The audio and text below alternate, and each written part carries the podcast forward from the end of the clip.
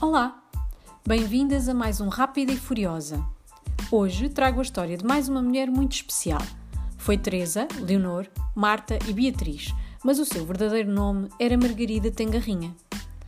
Fiquei a saber da existência de Margarida Tengarrinha há poucos anos, através da peça de teatro Memórias de uma Falsificadora, do ator e encenador Joaquim Horta.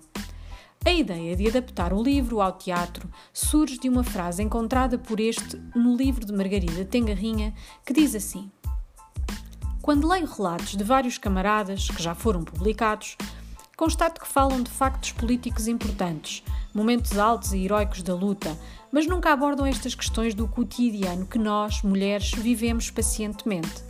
Será que foi menos heróico aquele nosso dia a dia desgastante e obscuro?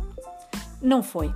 E daí surgiu a peça, que nunca cheguei a ver, mas ainda tenho esperança, e, consequentemente, a minha curiosidade em redor deste nome que não esqueci.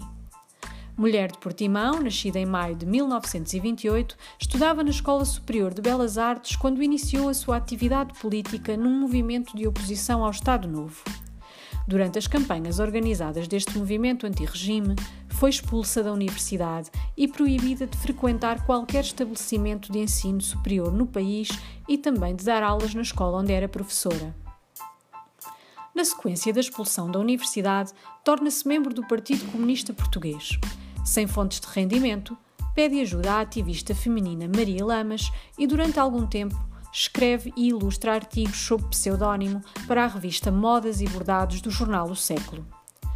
Margarida Tengarrinha já vivia clandestinamente sob o nome de Teresa quando, em 1955, sabendo das suas capacidades artísticas, o Partido Comunista a incumbe e ao marido José Dias Coelho, também clandestino sob o nome de Fausto, também artista e membro do PCP, de montarem uma oficina de falsificação de documentos.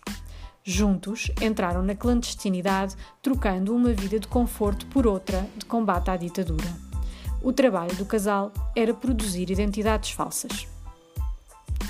Como estria artesanal de excelência, fabricavam bilhetes de identidade, passaportes, cartas de condução e licenças de bicicleta apenas com recursos artesanais de lino e xilogravura, gravação em metal, carimbos de borracha e selos brancos era um importante contacto para quem queria passar à clandestinidade e para muitas pessoas a sua atividade marcava a diferença entre a vida e a morte ou a liberdade e a clausura. No dia 19 de dezembro, o seu marido saiu de casa e não regressou, levando-a a pensar que tinha sido preso, mas José tinha sido assassinado pela PIDE com dois tiros à queima-roupa. Homenageando José Dias Coelho, Zeca Afonso compôs a música A Morte Saiu à Rua. Após o assassinato do marido, Margarida Tengarrinha exila-se e só regressa ao país seis anos depois.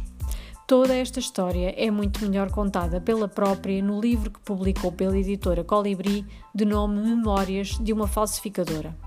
Margarida foi professora, escritora, artista plástica, falsificadora e resistente antifascista, uma autêntica maravilha. E foi com muita pena que li sobre a sua morte em outubro deste ano. Já andava eu a pensar em escrever este texto sobre ela. Até breve!